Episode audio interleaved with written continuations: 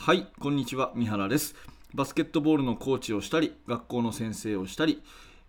YouTube やブログでバスケの戦術を分かりやすく解説するバスケの大学を運営したりしております。私の人生をかけての目標はバスケットボール×ボトムアップ理論で日本一素敵なチーム作りをすることです。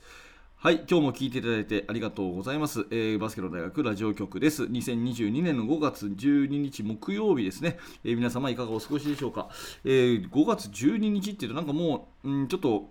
月も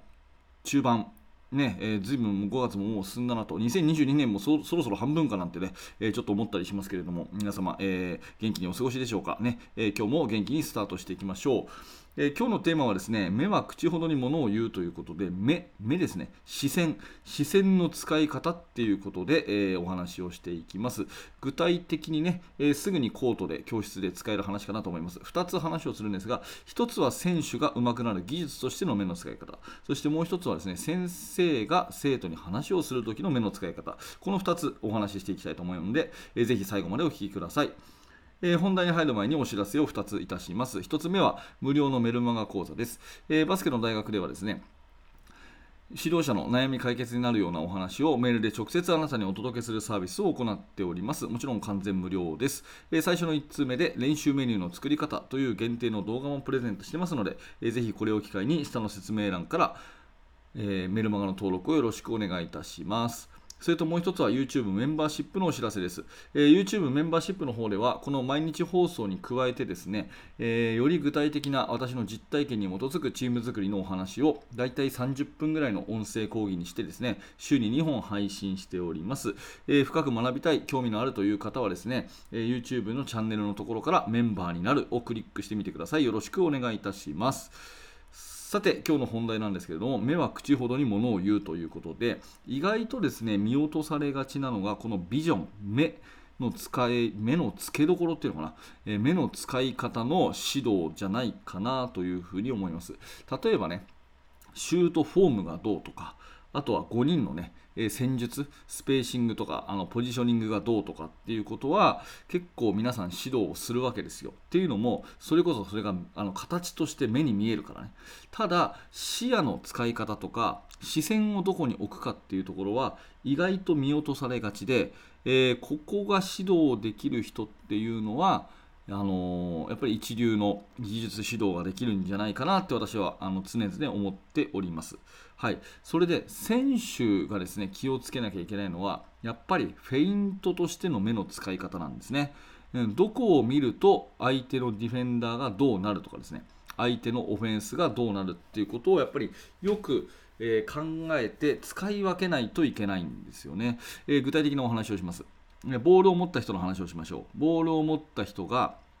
シュートフェイクをしました。ね。シュートフェイクをしました。そしてディフェンスが伸び上がりました。だからドリブルで抜いていきます。いいですか？ボールを持った人がシュートフェイクをしました。それに反応してディフェンスが伸び上がりました。だから、えドリブルで抜いていくと、まあ、こういう基礎的なプレーがありますよね。でこれがうまくいかない人のほとんどが目が変なんですよ。要するにシュートフェイクするときにボールを持ってボールをおでこより上に上げました。したら目をですねリングにちゃんと向けないことには本当っぽくないんですね。わかりますか？シュートフェイクするときにボールを持っておでこより上にボールを上げます。で目がリングに向いて初めてあ打たれちゃうと思ってディフェンスは出てくるわけですよ。でこれがね上手くない人はボールを持った時に、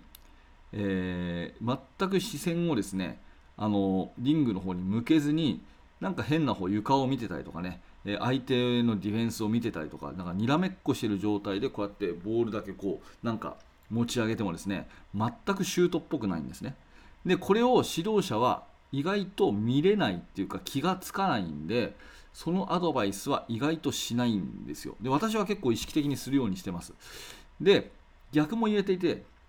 ボールを持った人が、ね、ドリブルするふりをして床の方に視線を向けると。ディフェンスの足元に視線を向ける。要するに下を向くってことですね。下を向いたらディフェンスはどうなるかっていうとあドリブルで抜いてくるなと思って下がるわけですよ、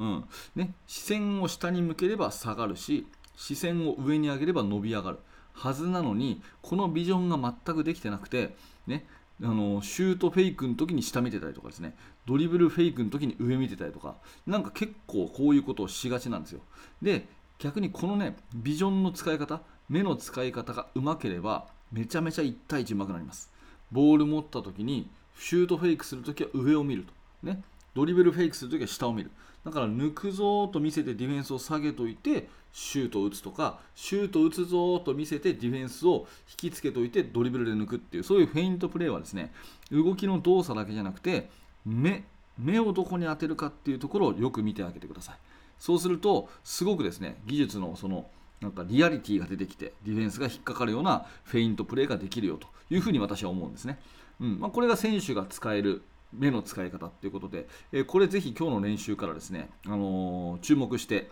え子どもたちに教えてみてあげてほしいなというふうに思います。これが1点目ですね。でもう1個はね、えー、先生の方の目の使い方なんですけど、これね、例えばま練習の最後とか、まあ、授業とか何でもいいんですけど、生徒が座ってます、まあ、静かにしてます。ねまあ、立ってても座っててもいいんですけど、要するに静かにしてて、先生1人が何かを喋ってるっていう時あるじゃないですか、まあ、いわゆる授業とかそうですよね。教室で生徒は座っている先生がなんか説明してる。で静かに聞いてるというところでちゃんと話が伝わっている人と伝わ伝われない伝えられない人がいるわけですよ。うん、あの教室なんかで言うとね、うん、例えば授業をちゃんとね、えー、生徒が真剣に聞いてうんうんうんってうなずきながら聞いてるようなそういう雰囲気を作れる先生もいればなんか先生は一生懸命喋ってんだけどざわざわざわざわしちゃって隣とおしゃべりを生徒がしちゃってとかね、うん、なんかクスクス笑い声が聞こえたりとかっていうことがあったりするんですけどその多くの原因は目だと思ってます私は。要するにですね子供たちの方を見てないんですよせあの先生が、うん、で子供たちからすると私に話しかけてもらってるっていう感覚がないから、うん、なんかこう、うん、BGM みたいになっちゃって他のことししだすんですね。これがしっかりあ自分に話しかけてくれてるんだなっていうふうに思わせるかどうかは目を合わせるかどうかだと思います。まあ、とはいえですね例えば30人、ね、練習体育館にいると。でみんな、まあ、先生が中心にいてみんながこう30人がこっちを見てる、ね、教室でもいいですけど30人が座っててこっちを見てるっていう時に30人全員と順番にこう目を合わせていくっていうのが理想なんですけどなかなかそれはできないじゃないですか。だから視線をあの意図的にこう配っていくってことが結構重要なんですね。私の場合だったらまず教室の奥を見ます。奥。一番奥を見て、うん、そしたら右後ろを見て左後ろを見て前を見てっていうふうに奥斜め斜め前。奥斜め斜め前みたいな、ね、そういう視点のですね切り替えをどんどんどんどんしていってみんなとこう目を合わせていくってことを私は意図的にやるんですね。そうすると1回ぐらい目が合った気がするんですよ。生徒からすると。あだから私に話しかけてるんだなっていうふうに思われるのであなるほどというふうにこう話を聞くですね。その心構えができるわけですね。でこれがね結構よくありがちなのが教科書をずっと見たまま喋ってるとかなんかこう目が泳いでる感じで喋ってるっていう人は意外と話が心に刺さらないんですよ、うん、だからね、もし、まあ、これを聞いてる方は多分何らか指導的立場の方が多いと思うので、ぜひね、えー、大人数の前で話をしている時にあなたの目がバチバチこう合ってるかどうかっていうことをぜひ確認してみてください。多分話がいまいち伝わらない。生徒が選手が上の空で聞く原因の一つはあなたの視線が泳いでるからだと思います。はい、っていうようなところでですね、えー、私もあの気をつけていきたいなと日頃思っていることを、えー、お話をしてみました。まず1つはねプレイヤーの技術的なところでえー、フェイントっていうところで目の使い方がすごい大事だよということ。それから先生の説明をする時のそのねうんなていうか説得力っていう意味で、えー、視線を合わせていくってことはすごい大事だよということですね、えー、ちょっとでもなるほどと思ったら、え今日のあの指導に役立てていただければと思います。はい今日はここまでです。えー、ということでありがとうございました。バスケの大学はですね、毎日毎朝、えー、更新しております。今日の放送が面白かったと思ったら、ぜひチャンネルのフォローをよろしくお願いいたします。チャンネル登録しておいていただくと、えー、次の放送がね、あなたの手元に届きやすくなりますので、ぜひよろしくお願いします。え高評価、低評価のボタンもお気軽に押していただけると嬉しいです。え最後にバスケの大学研究室では現在進行形で私が手掛けている最新のチーム作りについてえーほぼ毎日2000文字ぐらいの記事を投稿しております。えーもし興味のある方は、えー覗いてみてください。はい、最後までありがとうございました。三原学でした。それではまた。